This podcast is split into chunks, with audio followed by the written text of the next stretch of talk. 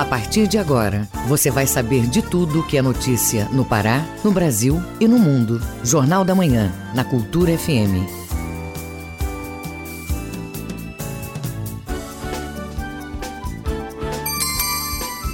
Sete horas, um minuto. Sete e um. Em Belém, temperatura de 24 graus. Bom dia, ouvintes ligados na Cultura FM e no portal Cultura. Hoje, quarta-feira, 29 de março de 2023. Começa agora o Jornal da Manhã com as principais notícias do Pará, do Brasil e do mundo. Apresentação Brenda Freitas e José Vieira. Participe do Jornal da Manhã pelo WhatsApp 985639937. Mande mensagens de áudio e informações do trânsito. Repetindo o WhatsApp 985639937. Os destaques da edição de hoje. Professores de Belém participam de de projeto Cinema na Escola. Governador assina ordem de serviços para obras na SEASA. Belém recebe a exposição Brasil Futuro As Formas da Democracia.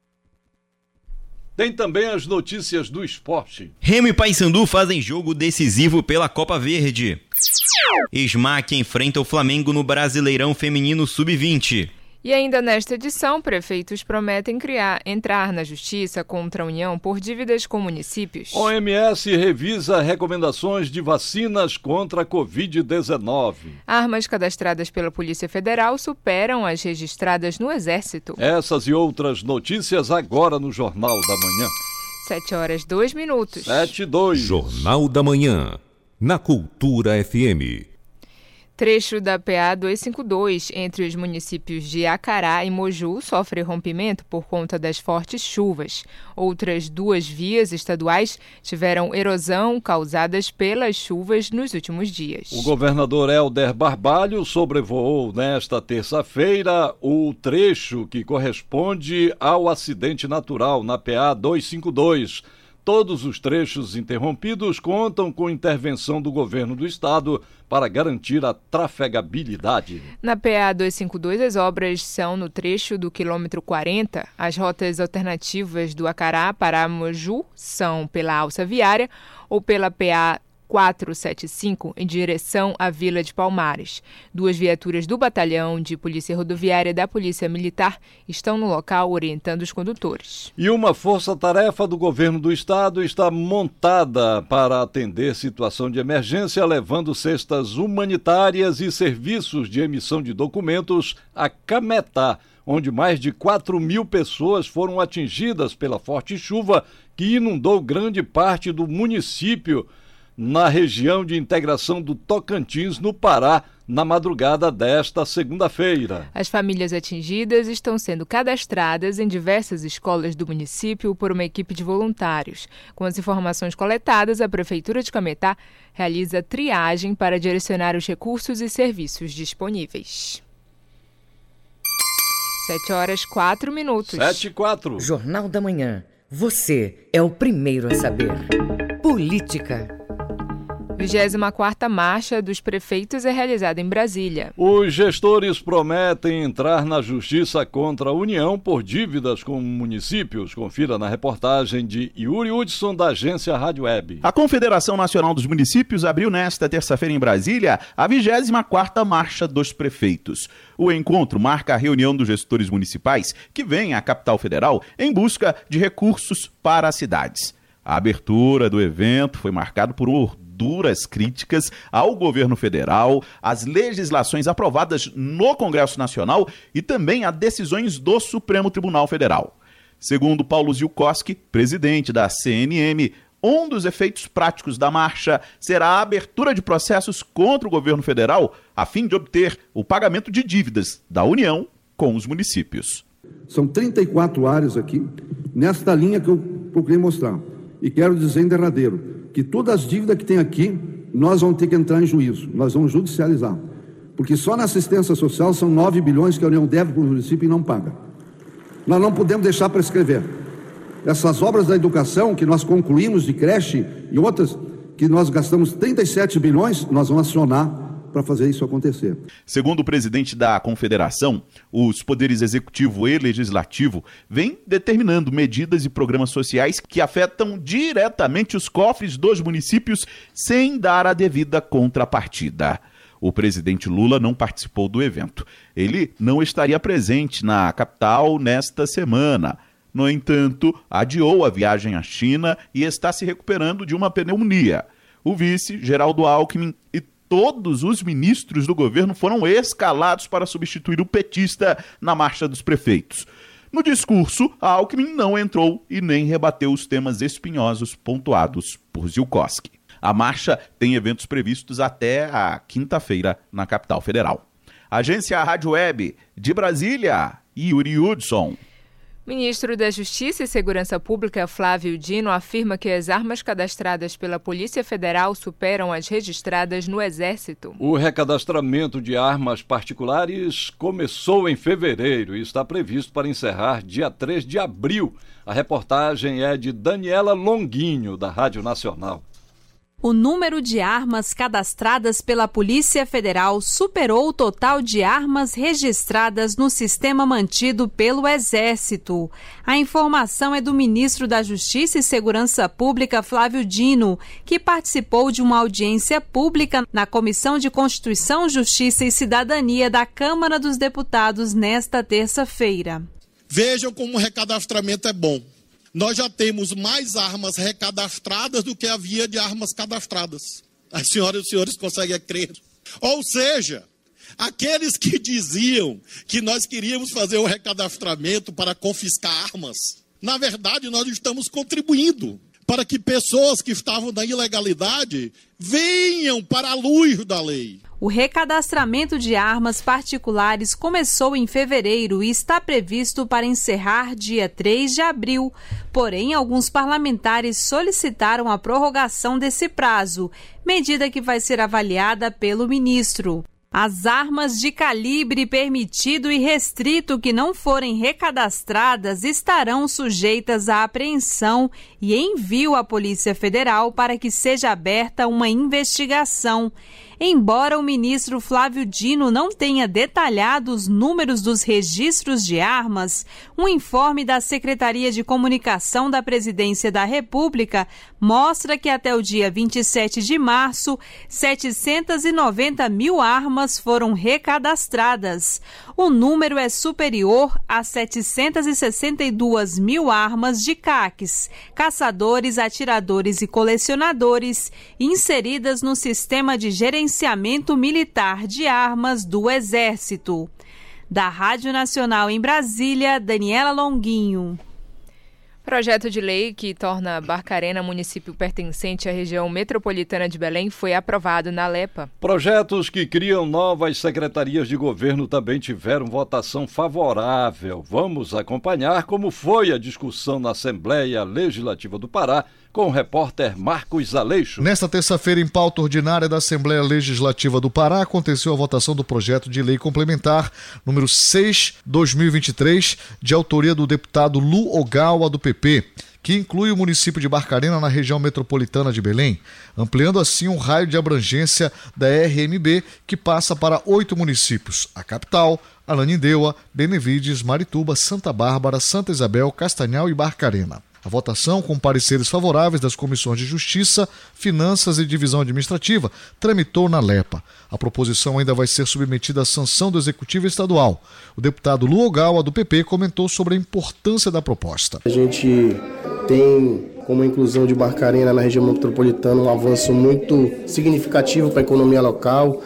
A gente espera que com isso Barcarena seja muito mais atrativa para negócios, para empreendimentos e a gente tem certeza que o município tem potencial para acolher essa demanda industrial, até pela sua importância da localização privilegiada para a logística então a gente precisa fazer essa integração e também melhorar nossa mobilidade urbana. Nesta sessão de terça-feira foi feita ainda a previsão de votação de outros projetos de lei de autoria do Poder Executivo, entre eles o segundo pedido de empréstimo no valor de 100 milhões de dólares junto ao Banco Interamericano de Desenvolvimento para financiar ações da educação e a criação de novas secretarias de Estado, a dos povos indígenas do Pará, a de Igualdade Racial e Direitos Humanos e um caso desmembrado da Secretaria de Justiça. E, por fim, a de Cidades e Integração Regional. O projeto de lei 94 de 2023, que amplia o quadro efetivo do Corpo de Bombeiros Militar do Pará, também tramitou.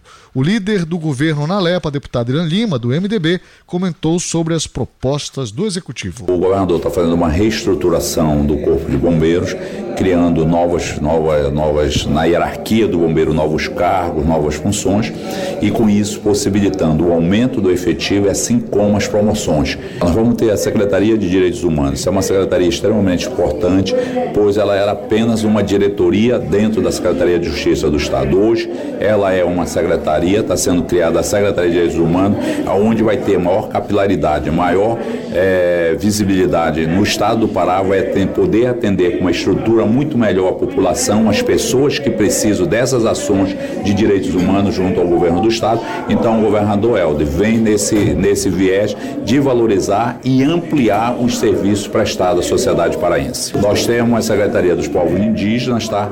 que é uma secretaria também importante que vem valorizar a população originária do nosso estado do Pará. O representante indígena Ubirajara Sompré e o comandante do Corpo de Bombeiros Jaime Benjor falaram sobre os novos projetos. Hoje, o estado do Pará, nós temos aí 25% do território paraense é, pertence às comunidades indígenas.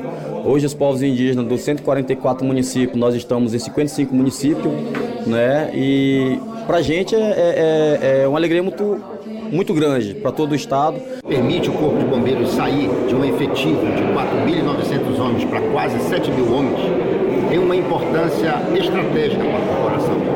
Permite, juntamente com a aprovação que em 40 dias devemos apresentar um outro projeto de lei, que é a Lei de Organização Básica, juntamente com este projeto de lei da fixação de efetivo, vai permitir que o Corpo de Bombeiros esteja presente em mais municípios. Marcos Aleixo para o Jornal da Manhã. E o governador Helder Barbalho assina ordens de serviço para a implantação do estacionamento e reconstrução da pavimentação da malha viária na sede da SEASA. A iniciativa visa modernizar o espaço e facilitar a relação comercial do local. Saiba mais com Georgia Salum. O governador Helder Barbalho assinou na última terça-feira, 27, as ordens de serviços para a implantação do estacionamento e serviços de reconstrução da pavimentação com drenagem e ampliação da malha viária na sede da Central de Abastecimento CEASA. O governador Helder Barbalho falou sobre as obras e os futuros investimentos na CEASA. Este é o momento de investir na Companhia de Abastecimento do Estado com obras de infraestrutura melhor melhorando a mobilidade, melhorando a logística, a estrutura local. Investimento na ordem de 32 milhões de reais, que permitirão com que a infraestrutura aqui da nossa central de abastecimento possa estar aprimorada.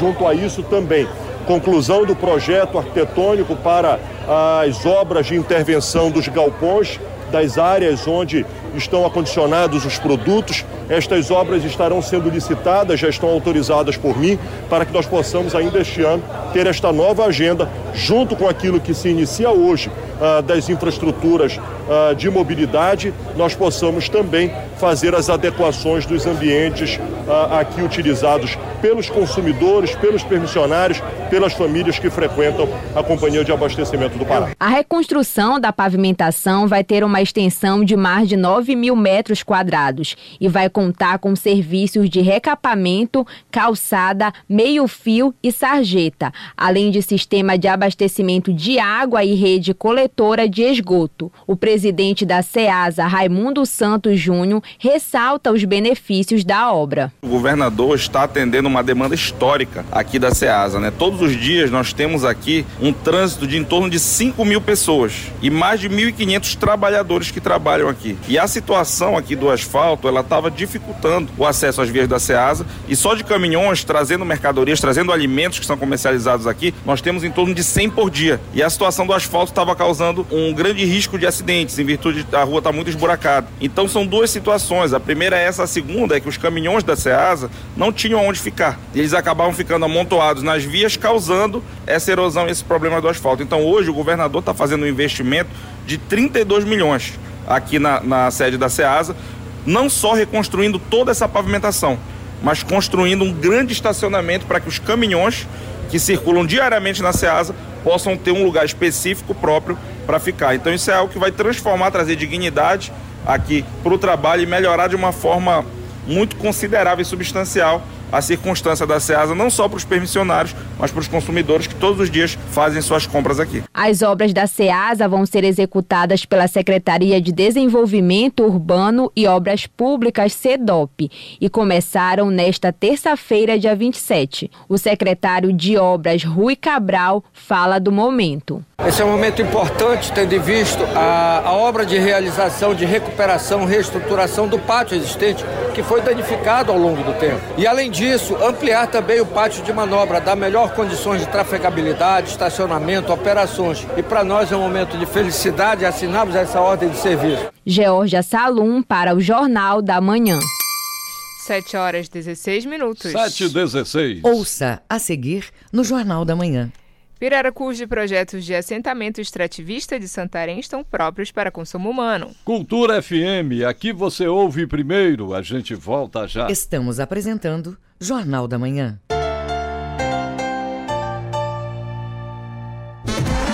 Os times, as jogadas, os clássicos, todas as emoções do Parazão Bampará 2023. Você vai ver na tela da TV e no portal Cultura. Parazão Bampará 2023. Transmissão ao vivo e exclusiva para todo o estado. Organize a torcida e não perca os jogos do seu time. Parazão Bampará 2023. Ao vivo e exclusivo na TV e no Portal Cultura. Antilogia e outras linhas. O livro Síntese da obra de Rui Barata será lançado no dia 30 de março, quinta-feira, a partir das seis e meia, no Espaço Cultural na Figueiredo, em Belém. A edição revista e ampliada tem prefácio do filósofo Benedito Nunes e uma carta do poeta Mário Faustino. Venha participar com a gente desse happy hour literário. Imperdível. Apoio Amazon Filmes. Rede Cultura de Comunicação. Faça parte da Rádio Cultura. Seja nosso repórter. Grave seu áudio com informações da movimentação do trânsito e mande para o nosso WhatsApp 985639937. Cultura FM. Aqui você ouve música paraense. Nem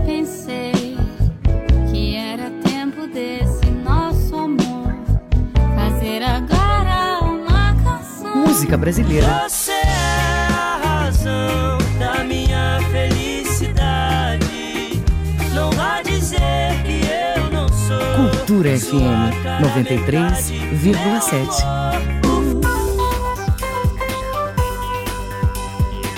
Voltamos a apresentar Jornal da Manhã. Previsão do tempo. Na capital paraense, região metropolitana, tempo nublado com possibilidade de chuvas à tarde e à noite. Mínima de 23, máxima de 33 graus em Belém. O Nordeste paraense tem tempo nublado com indicativo de chuva pela manhã e à tarde. Mínima de 24, máxima de 32 graus em São Caetano de Odivelas.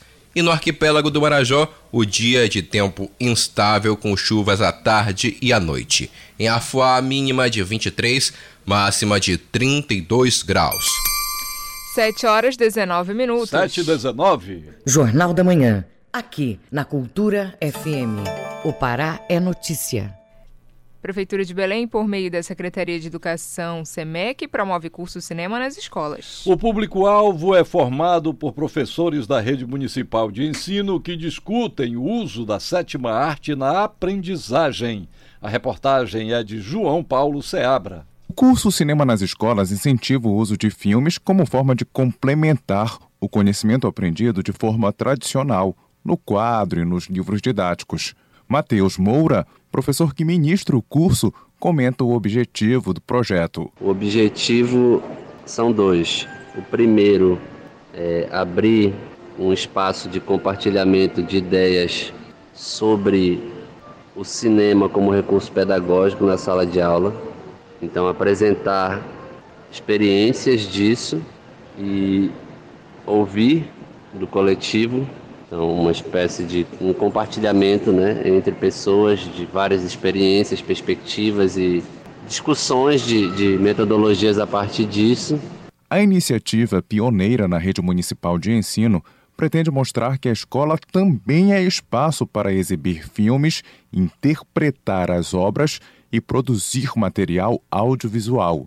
O professor Matheus Moura fala que a escolha dos filmes deve privilegiar as produções locais. E trazendo isso dentro de um currículo de filmes amazônicos. Então, pensar essa utilização do cinema não apenas como entretenimento, mas como um processo de letramento estético em relação ao audiovisual e de leitura crítica de mundo também, partindo do território. Então, através do cinema sobre a Amazônia, pensando a Amazônia também, nesse sentido, amazonizando o currículo de uma forma crítica. O curso Cinema nas Escolas está sendo realizado até amanhã no Centro de Formação de Educadores Paulo Freire, pelo Núcleo de Arte, Cultura e Educação, NASCE, sempre de seis e meia da tarde até nove e meia da noite.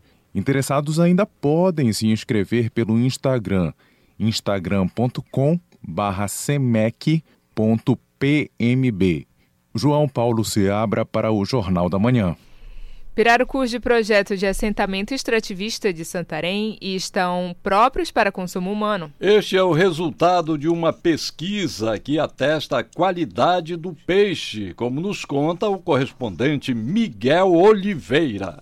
Um estudo realizado por pesquisadores da Universidade Federal do Oeste do Pará, UFOPA, em parceria com a Conservação Internacional, CI Brasil, e a colônia de pescadores Z20, divulgado no último dia 24, mostrou que os pirarucus das áreas do projeto de assentamento extrativista do Tapará, região de Várzea de Santarém, estão próprios para o consumo humano. As análises feitas na espécie para aferir o nível de mercúrio, metal pesado que oferece risco à saúde, revelam que o pirarucu, considerado o maior peixe de escama da água doce do mundo, apresenta níveis de contaminação abaixo do limite aconselhado pela Organização Mundial da Saúde. O presidente da colônia de pescadores E20 Amarinho dos Santos explica que o pirarucu foi escolhido como alvo do estudo, principalmente pelo seu alto potencial de comercialização e por ser um peixe que migra por vários rios e lagos da Amazônia. A gente pensou nessa pesquisa especialmente no pirarucu, porque o pirarucu é um peixe que ele migra muito. E as nossas regiões elas são regiões ricas desse pescado. E nós fizemos um apelo à CI Brasil aqui em Santarém, e através da professora Farias, que chegamos até o FOPA e a pesquisa foi realizada através de dois pesquisadores da UFOPA. A coordenadora de projeto da Conservação Internacional no Tapajós, Maria Farias, destaca que o estudo tem um papel muito importante a cadeia produtiva do pirarucu tem impacto direto na sustentabilidade das comunidades amazônicas. O respeito que as nossas comunidades têm né, e a tradição e a cultura que eles têm, trazendo nessa bagagem o pirarucu dentro do seu contexto de cadeia produtiva, de sustentabilidade, né, de preservação de água, de floresta, é de manter a família no, na sua localidade. Isso para nós não tem preço. A pesquisa conclui que pela legislação brasileira o pirarucu pode ser consumido. O diretor sênior de programas da Conservação Internacional Brasil, Miguel Moraes, frisou que o resultado alcançado foi melhor do que o esperado, uma vez que a região do Baixo Amazonas tem uma atividade de garimpo muito intensa. O resultado foi muito melhor do que a gente esperava, né? A gente sabe que essa região aqui é uma região que não tem uma atividade de, garimpo muito intensa, mas a gente sabe que na cabeceira dos rios aqui da região a gente tem sim uma atividade de garimpo, inclusive com pesquisas que já mostram que o pescado lá para a parte alta dos rios está com um nível de contaminação acima do que é determinado como seguro. Outros estudos recentes já mostraram o impacto da contaminação por mercúrio no meio ambiente e na saúde aqui nos rios da região oeste do Pará. De Santarém, Miguel Oliveira para o Jornal da Manhã. Agricultores de Tomé Açu recebem capacitação sobre novos métodos de cultivo do cupuaçu. Esta e outras notícias você acompanha no Giro do Interior com Bruno Barbosa. Eles participaram de um dia de campo sobre o cultivo do cupuaçuzeiro com a utilização do kit Cupuaçu 5.0. A iniciativa da Embrapa Amazônia Oriental reuniu especialistas e acadêmicos, além dos produtores rurais, para debater a alta produtividade e boa resistência à vassoura De Bruxa, com o método na última semana. Todos puderam conhecer melhor o kit Cupuaçu 5.0, como tem sido a propagação do projeto, com mudas enxertadas e substituição de copas, as boas práticas para o cultivo do cupuaçu zero, os principais problemas fitossanitários na cultura do vegetal, além das experiências obtidas. No oeste do Pará, a Companhia de Saneamento do Estado, COSAMPA, prosseguiu em março as obras do novo sistema de abastecimento de água do município de Alenquer. A obra já atinge quase 30% do projeto, que visa garantir o fornecimento de água de qualidade aos consumidores da COSAMPA na sede municipal. O projeto prevê a construção da área de captação flutuante, implantação de estação de tratamento de água com capacidade para 142 litros por segundo, construção de reservatório apoiado para 1.500 metros cúbicos e elevatória com três conjuntos motobombas, sendo dois para operação e um reserva. O investimento é de 64 milhões de reais, sendo 53,8 do Tesouro Estadual. Os trabalhos prosseguem com previsão de conclusão em 2024. No sul do Pará já começaram as aulas do Cursinho Preparatório Popular da cidade de Santa Maria das Barreiras. A iniciativa é da Secretaria Municipal de Educação que oferta aos alunos a oportunidade pelo segundo ano. As aulas são realizadas às quintas, sextas e sábados. Outras informações na sede da secretaria, na rua Nicolau Nonardelli, sem número. O horário de atendimento ao público é de 7 às 11 da manhã e de 1 às 5 da tarde. Bruno Barbosa para o Jornal da Manhã. Vamos acompanhar agora as informações em destaque nos noticiários internacionais com Ana Tereza Brasil. O Mundo é Notícia. Os garis que trabalham na capital francesa voltam hoje ao trabalho após uma greve de três semanas que deixou até 10 mil toneladas de lixo nas ruas em protesto contra a reforma da Previdência, anunciou o sindicato da categoria em Paris nesta terça-feira, 28. De acordo com a Central, o sindicato majoritário do setor, a suspensão das ações busca abrir espaço para discutir como renovar a greve com mais força. Desde 19 de janeiro, a França registra um movimento de protestos contra o aumento da idade de aposentadoria de 62 para 64 anos a partir de 2030 e contra o aumento para 43 anos de contribuição para poder receber aposentadoria integral, ambos promovidos pelo governo Macron. Um incêndio em um centro de detenção migratório em Ciudad Juarez, no México, deixou ao menos 39 mortos.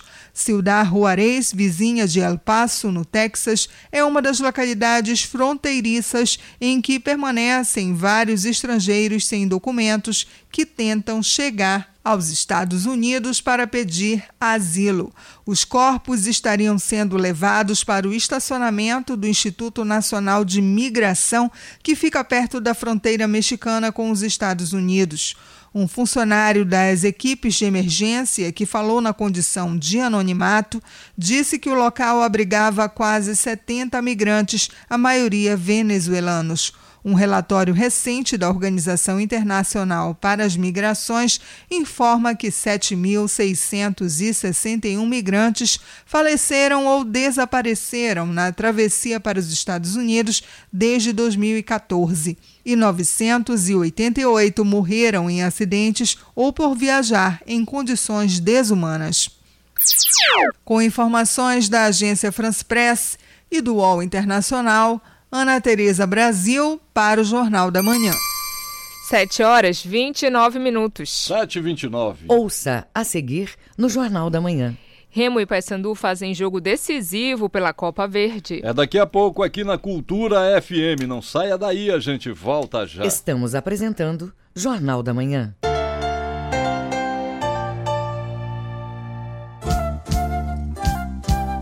ZYD 233, 93,7 MHz. Rádio Cultura FM, uma emissora da Rede Cultura de Comunicação. Fundação Paraense de Rádio Difusão, Rua dos Pariquis, 3318.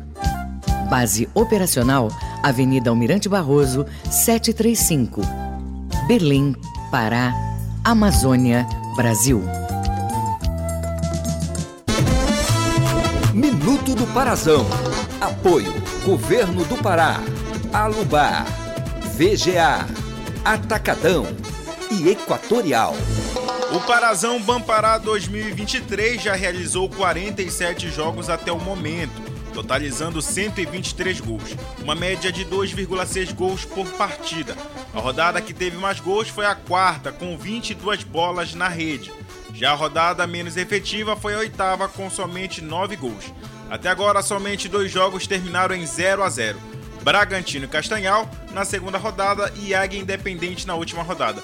Lembrando que ainda resta o clássico Repá para fechar a oitava rodada do campeonato e finalizar a fase classificatória.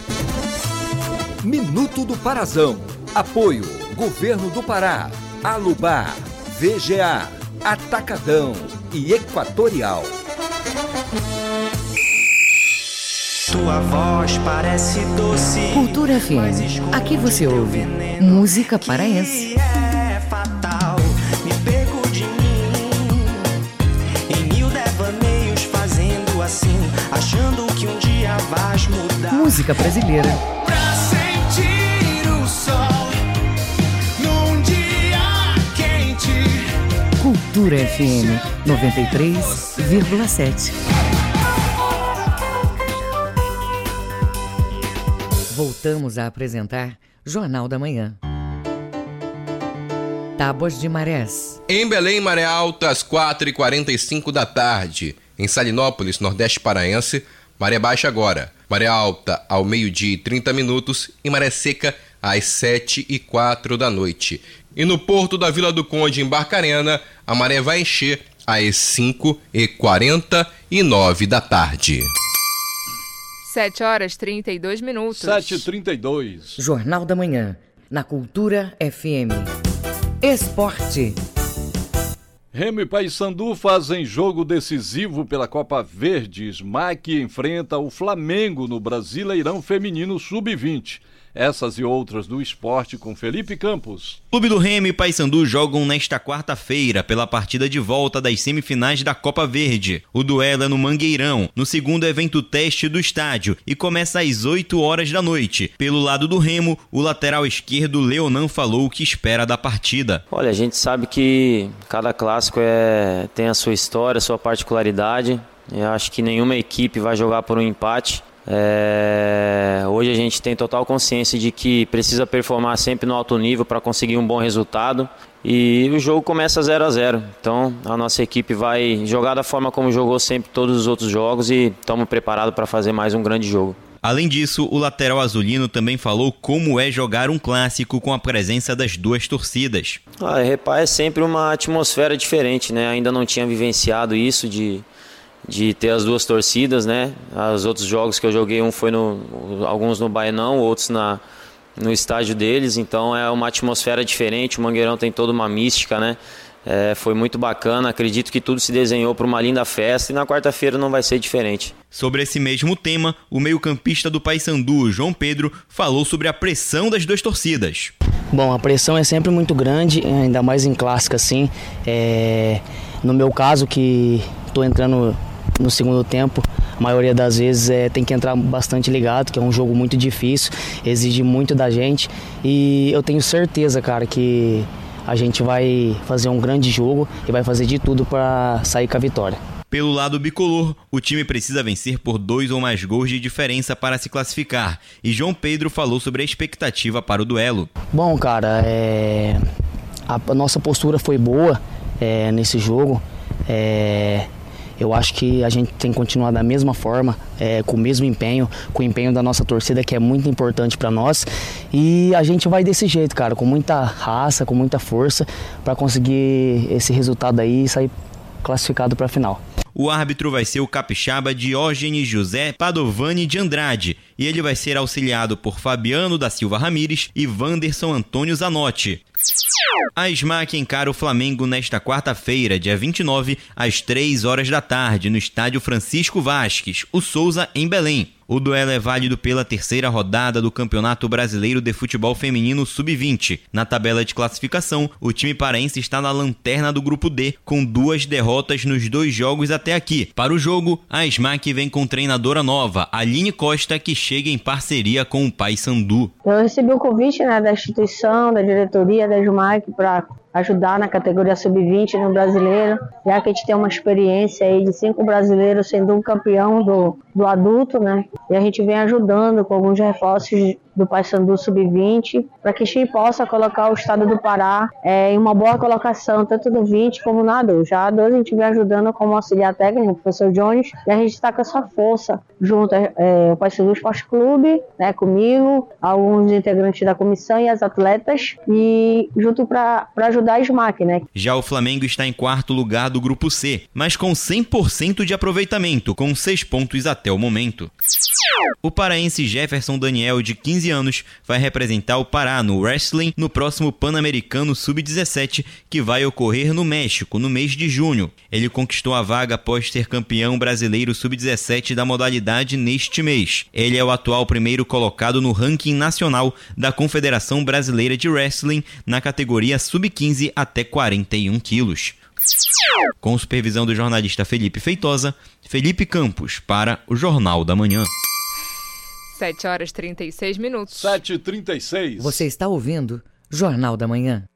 Conselho Estadual de Recursos Hídricos do Pará expõe estudo voltado aos mananciais que abastecem Belém. A iniciativa busca avaliar as condições dos lagos Bolônia e Água Preta, que fazem parte do sistema de abastecimento da capital e da região metropolitana de Belém.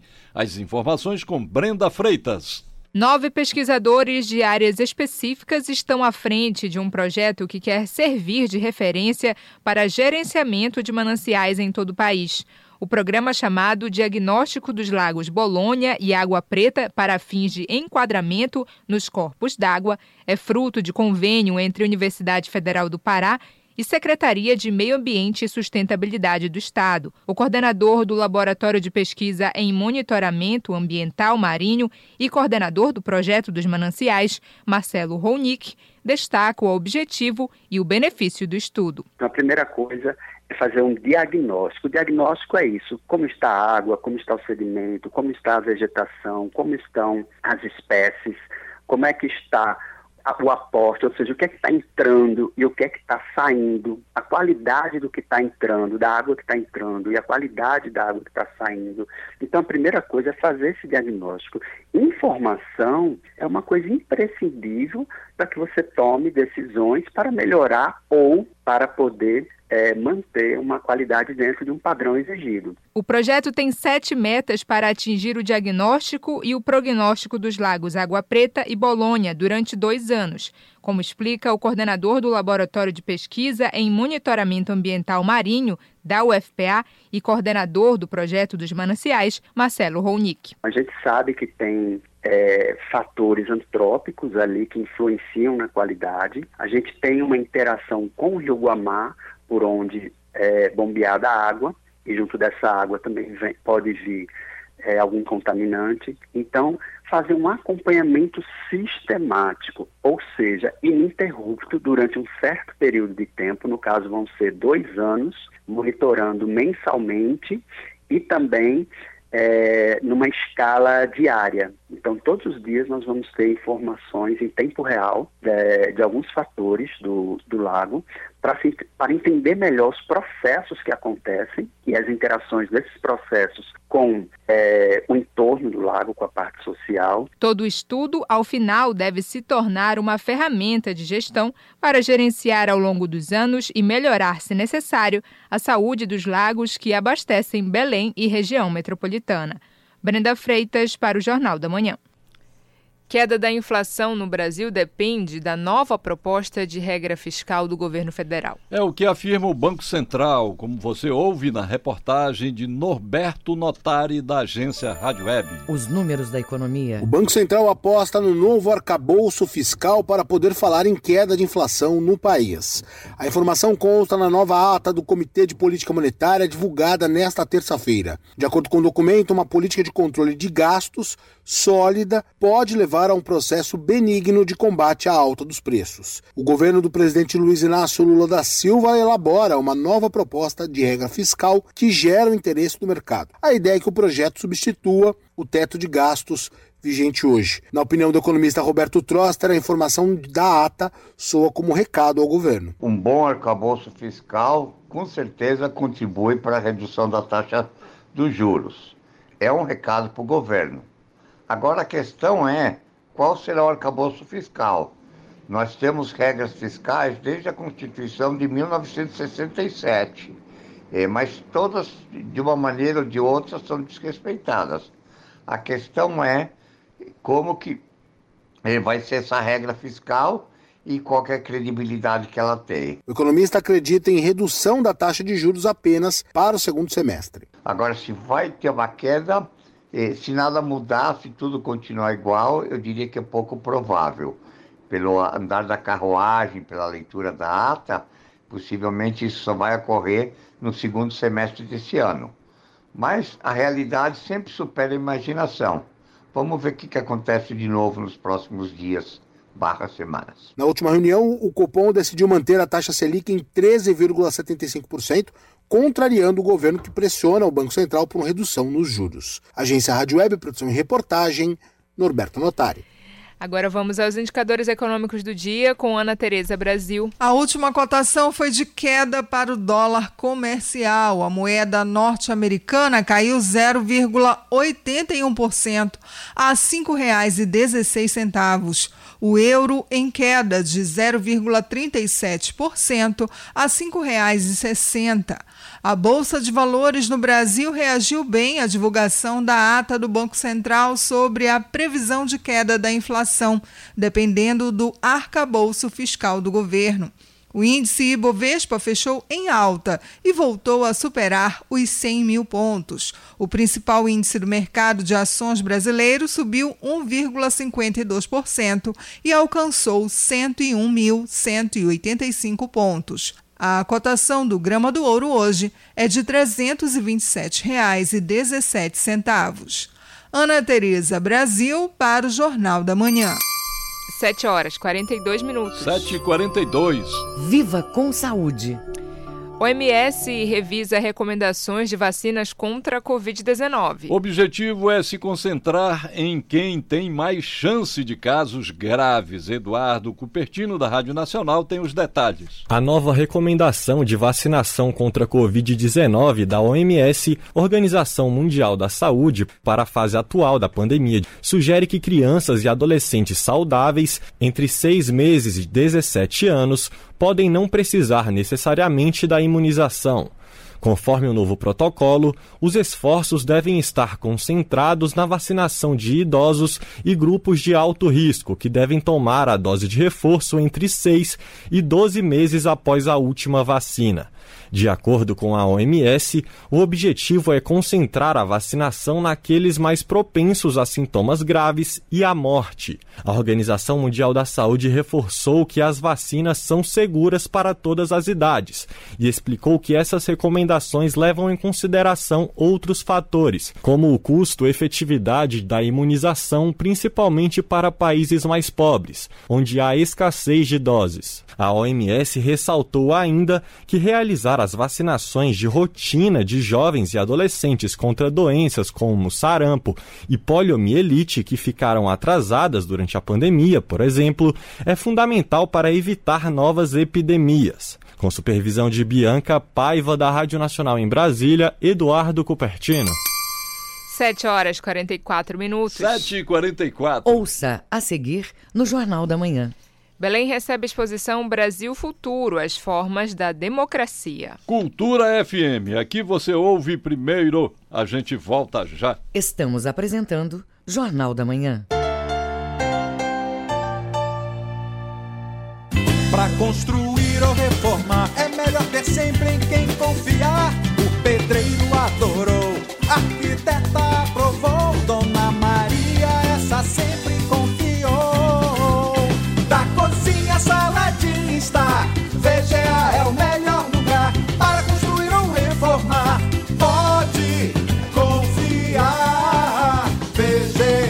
VGA Casa e Construção, Domingos Marreiros, entre 14 e Castelo. Os abusos emocionais em crianças são mais difíceis de identificar porque as vítimas não têm maturidade emocional para entender, e não conseguem contar o que estão sofrendo. Nunca deixe a criança com acesso livre à internet. Supervisionar é proteger. Cultura, rede de comunicação em defesa dos direitos da criança. Cultura FM. Aqui você ouve. Cultura FM. Aqui você ouve. Música paraense.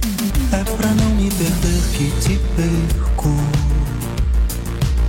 É pra nunca deixar de te amar que te deixo partir. Música brasileira.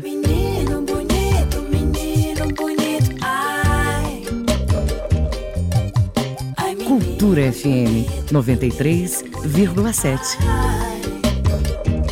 O que é o que é? Quem adivinha o que é? Quem adivinha o que é? Que é? O que é o que é? Todo mundo sabe abrir, mas ninguém sabe fechar. Acertou quem disse ovo. E você, acertou a resposta? Esta e outras brincadeiras infantis você ouve no Abra Cadabra, todo domingo, nove da manhã.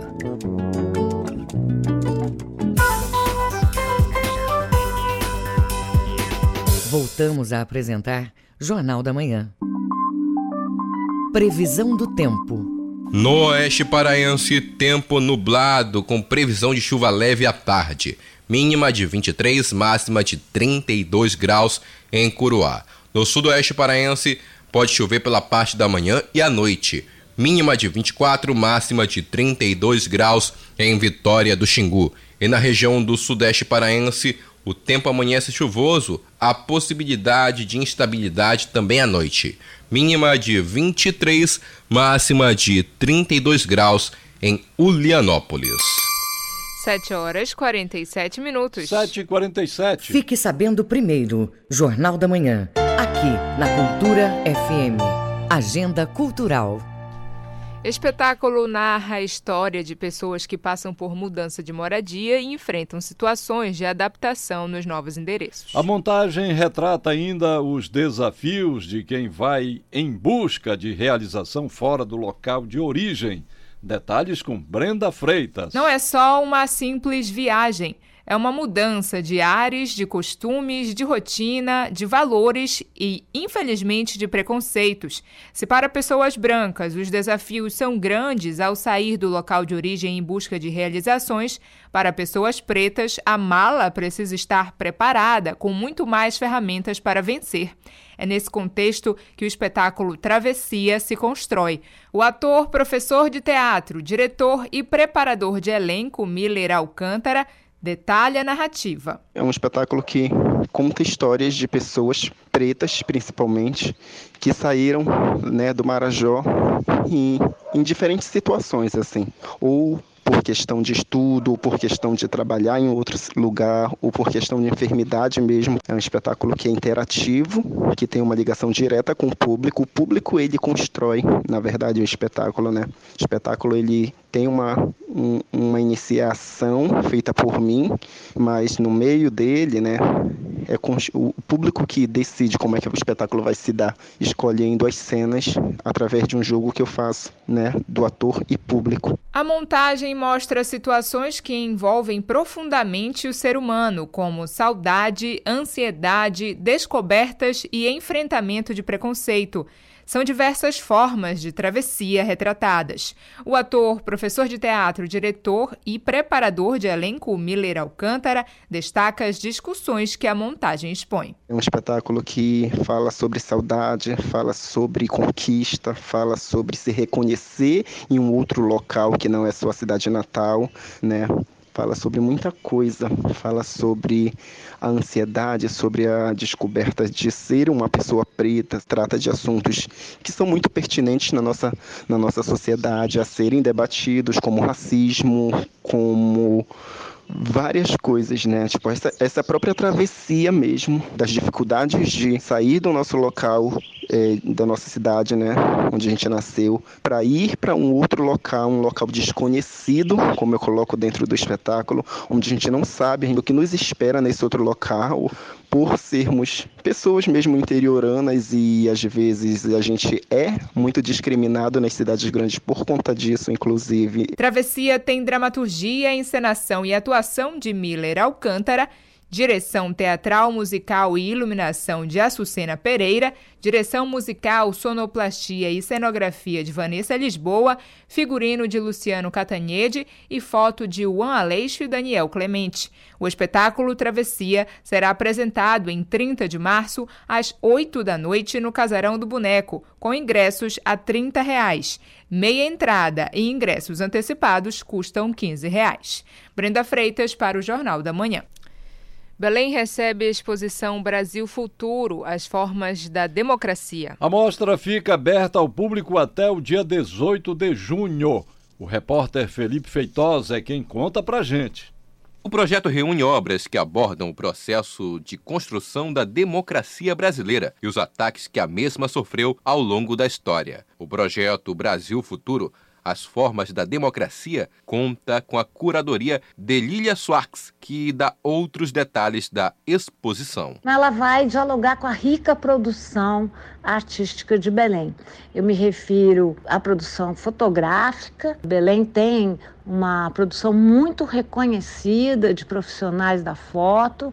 Eu me refiro a artistas clássicos, artistas que retrataram a cidade, que têm uma produção formidável, e também artistas contemporâneos que buscaram representar não apenas a paisagem urbana, como a paisagem das matas e o rio, né? O rio que tem tamanha importância na identidade da cidade. Ao todo são 120 trabalhos que trazem olhares diversos e individuais sobre a política e a construção democrática no Brasil. Belém foi a primeira cidade a receber a exposição, que é itinerante. O coordenador de produção do projeto, Rafa Resch, convida o público. Durante o período expositivo, todas as salas da Casa das Onze Janelas vão estar abertas ao público, sem cobrança de ingresso. Então, a partir do dia 20, a gente espera vocês aqui na Brasil Futuro, na Casa Saulo das Onze Janelas, e vai ser um prazer enorme receber vocês na exposição. A exposição Brasil Futuro as Formas da Democracia está na Casa das Onze Janelas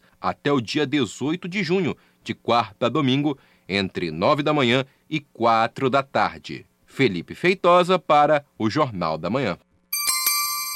7 horas 52 minutos. 7h52. Jornal da Manhã. Na Cultura FM. Sebrae realiza oficina de Páscoa para empreendedores. A capacitação é voltada para a produção de ovos e bolos decorados com chocolate. Saiba mais com Pedro Ribeiro.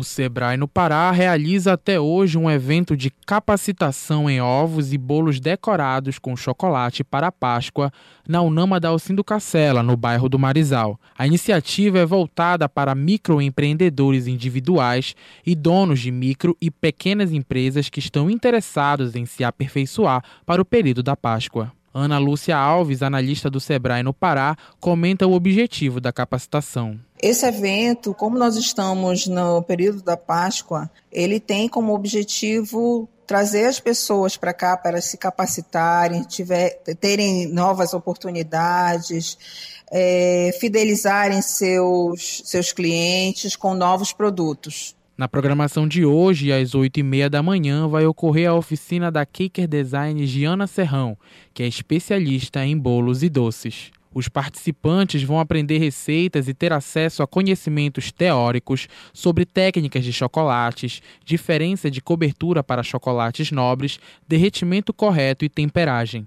A analista do Sebrae no Pará, Ana Lúcia Alves, fala sobre a socialização que o curso promove. Nesse período, a gente consegue que as pessoas estejam dentro do mesmo espaço com oportunidades de negócios, com oportunidade de conhecer outras pessoas do mesmo segmento e assim é, se capacitarem melhor.